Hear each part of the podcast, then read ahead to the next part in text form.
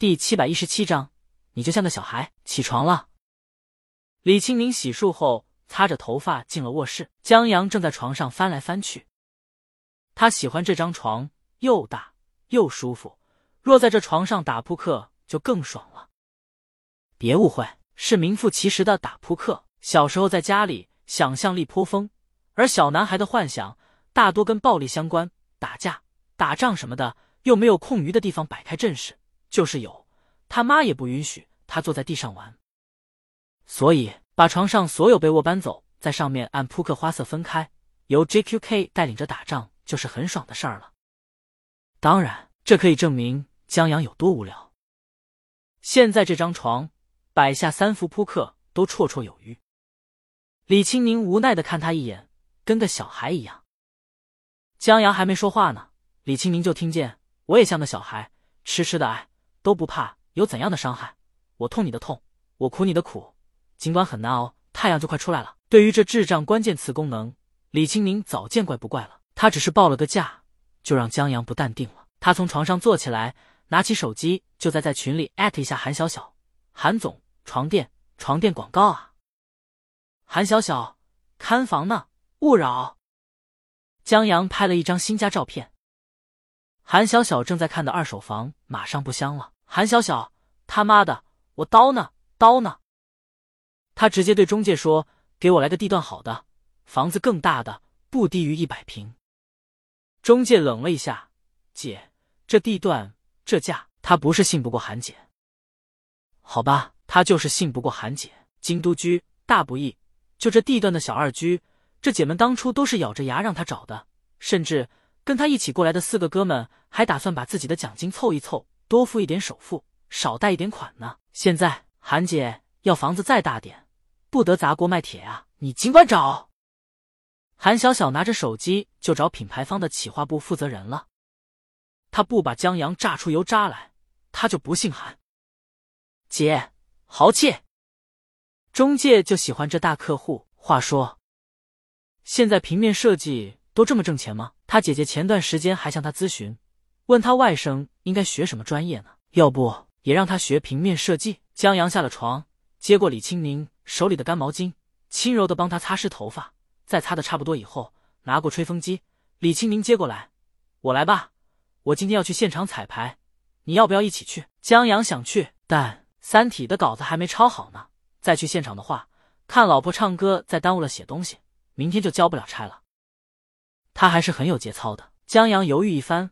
我在家吧。李青宁放下吹风机，拿了一张卡递给江阳。不想在家待着的话，去这儿。这是一张餐厅的 VIP 卡，这家餐厅有咱家的专座，直接过去就行了。想待多长时间就待多长时间，等我忙完以后过去找你。江阳接过卡片，这家餐厅怎么有你的专座？买的。李青宁，整个餐厅的房子都是咱家的。江阳傻眼了啊！李青宁在这边不止买了一套房，他还让人割了一把韭菜，买了一套老洋房。当初在买的时候，李青宁听说这老洋房是明史某位音乐大佬的故居，一呆立过来远东的，他还同李母的师承有渊源，差不多是李母老师的老师，也就是祖师爷。李青宁二话不说就买了下来，想着以后到李母面前嘚瑟一下：“你祖师爷的房子让我买下来了。”等到手以后，他才知道这是优秀历史建筑。一草一木，一砖一瓦，他都动不得；就是修缮的修旧如旧，他都做不了主。当然，修缮的钱还得他掏。这就相当于他买了一套房子，当起了管家。关键住起来还十分不方便，十足的冤大头。而且，这种房子升值空间有限，接手人少，就是有冤大头想接手，他也不好脱手。当初。他今儿卖出去，明儿自媒体就能报道李玉把祖师爷房产卖了。不知道的还以为宰卖也甜心不疼呢。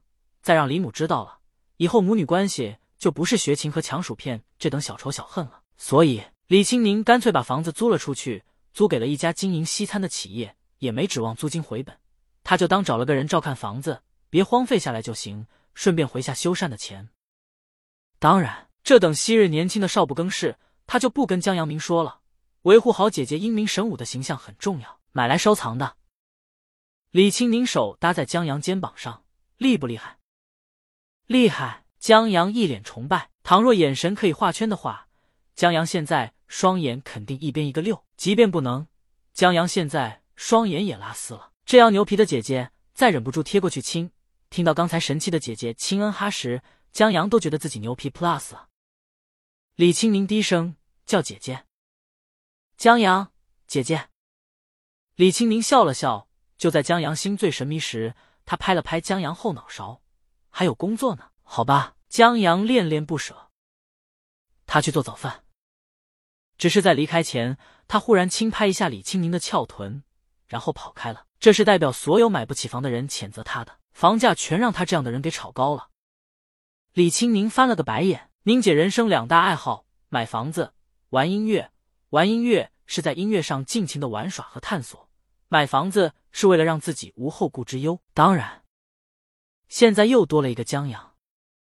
不一会儿，江阳拿着铲子冒头：“咱家还有多少房子？”李青宁正在戴耳环，慢慢你就知道了，给你一点探索的乐趣。好的，江阳跪安了。饭后，霞姐开车到了，李青宁带着助理小夏他们先走了。李青宁有很多事情要忙，在以前的演唱会中，除了迫于公司的哭求和客观条件限制外，李青宁都是尽量把演唱会选择在体育馆，因为对于声学条件极其复杂和混乱的体育场而言。视听效果挺差的。然而，电视台这次把元旦晚会的场地选择在了体育场。电视台也不可能为了李青宁一个人去换场地，所以李青宁只能自带设备去弥补场地的不足。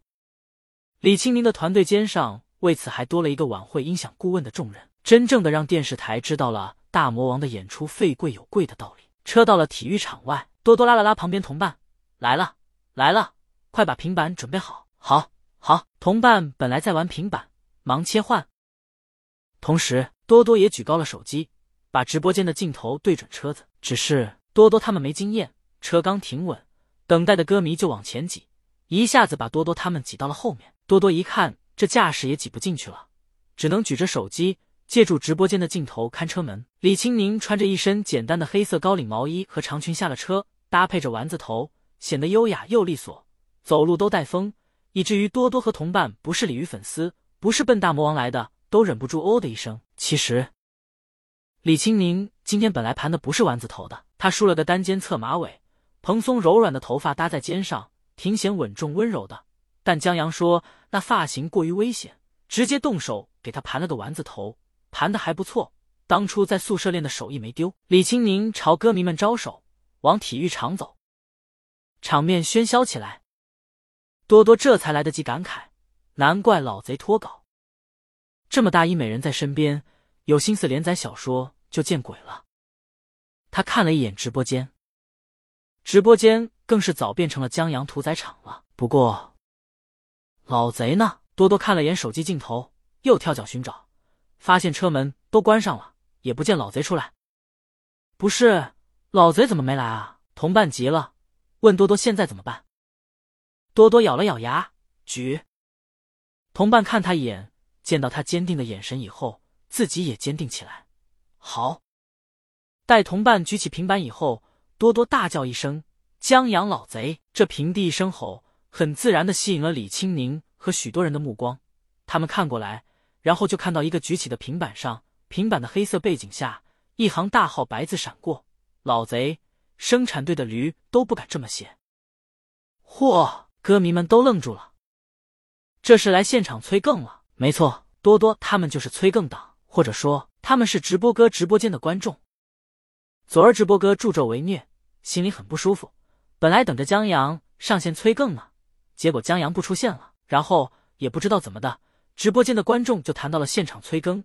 鲤鱼们说了，大魔王去这城市肯定是为元旦晚会去的，肯定会提前彩排，只要在体育场前守着。肯定能蹲到江阳，这可行性亦有。大家讨论的热火朝天起来。然后，多多和同伴当时在直播间，他一激动，一吐噜嘴，就说了自己可以现场去催更。同伴也是个吐噜嘴的，于是他们就被推举出来现场催更。为此，多多还在时光短视频上开了个直播间，现场直播，让催更党们一起见证。李青宁看到平板上划过的这行字，一时间还真不知道说什么。他只能朝这边招了下手，然后跟着霞姐进体育场了。这也不算失败吧？多多看了下直播间，江阳不来，他也没办法，像大魔王催更想来效果一样。你就像个小孩，阿杜。